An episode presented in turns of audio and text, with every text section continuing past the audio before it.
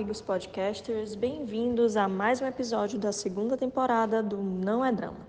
Hoje nós vamos falar sobre cobranças, sobre tentar não cobrar aquilo que a gente não pode oferecer.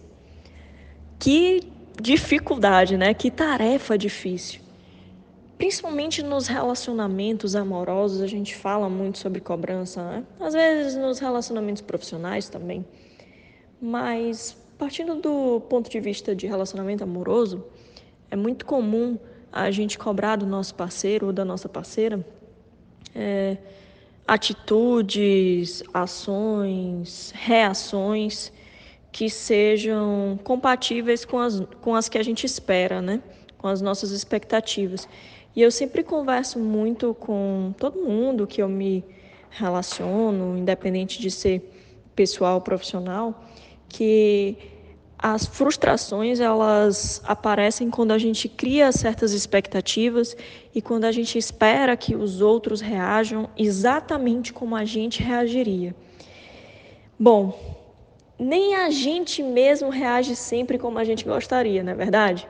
Quantas vezes você já se, pe se pegou, esteve em uma situação e percebeu que a sua reação não foi a mais adequada?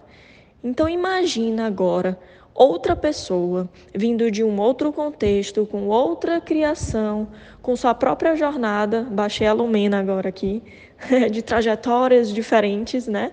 É, e, e pense bem, assim, reflita quão difícil seria se todos tivéssemos reações iguais, né? Ou as reações que a gente gostaria, as reações esperadas, as reações desejadas.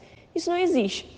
Então, para a gente viver desse é, sair, perdão, desse mundo de fantasia, a primeira coisa que a gente tem que entender é que cada um é um ser individual, que cada um é, carrega consigo as suas bagagens, tem as suas próprias reações, é, seus motivos para reagir de tal maneira, e é muito difícil a gente criar esse tipo de expectativa, porque com certeza a cada expectativa frustrada, a chance da gente se magoar, da gente magoar o outro, é muito grande. Quanto maior a expectativa, e se isso não for correspondido, provavelmente maior vai ser a frustração.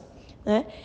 E voltando aqui à, à, frase, tema de hoje, né? o tema de abertura, que é tente não cobrar o que não pode oferecer, a gente já conversou um pouquinho sobre a expectativa do que você faria e o que você espera que o outro faria. E daí surge um, um, outro questionamento que a gente também tem que pensar, que é a, a frase, né, tema desse episódio. E quando a gente cobra do outro que nem a gente mesmo pode oferecer? Quantos relacionamentos você conhece? Não estou dizendo que são os de vocês, certo? Mas quantos relacionamentos vocês conhecem em que um parceiro ou uma parceira cobra fidelidade, cobra é, satisfações, enfim, é, de muitas, muitas vezes até de forma doentia, né? Cobra muita coisa do parceiro e não na hora que o parceiro vai cobrar dele não gosta, né? Então muitas vezes isso acaba se tornando também relacionamento de certa forma um pouco tóxico, né? Abusivo e a gente precisa parar para pensar. E todos nós em um momento ou outro nós vamos errar. Né? Então, antes de você cobrar algo do seu parceiro ou de repente algo até no seu é, ambiente profissional, pense: será que o que eu estou cobrando dessa pessoa eu também poderia oferecer? Ou eu não estou oferecendo isso e ainda estou exigindo que o outro me dê algo que eu não consigo oferecer? Então, acho que essas reflexões elas são importantes. De novo, nós não vamos ser sempre perfeitos, nós vamos errar, mas se a gente tiver esses questionamentos em mente. Toda vez que a gente for tomar uma atitude, que a gente for é, mediar uma conversa no ambiente profissional, que a gente for tentar colocar todas as cartas na mesa no nosso relacionamento, quando a gente se autoavalia, quando a gente faz uma autocrítica saudável, a gente pode é, ponderar melhor e conversar com, com um tom muito mais de evolução, na tentativa de evoluir as relações, ao invés das tentativas de criticar ou de é, apontar né, defeitos, falhas, erros dos outros, que isso acaba é, não favorecendo nenhuma relação.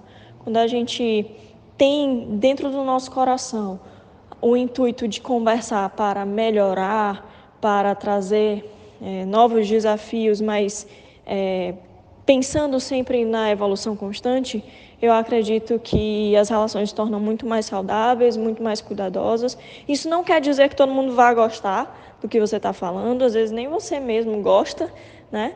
Mas eu acho que a intenção por trás ela é muito válida nesse sentido, tá? É, fugir um pouquinho aqui da frase central, mas é só para a gente ficar sempre com essa, vamos dizer assim, essa pulguinha atrás da orelha quando a gente for cobrar algo de alguém que a gente não está podendo oferecer, tá?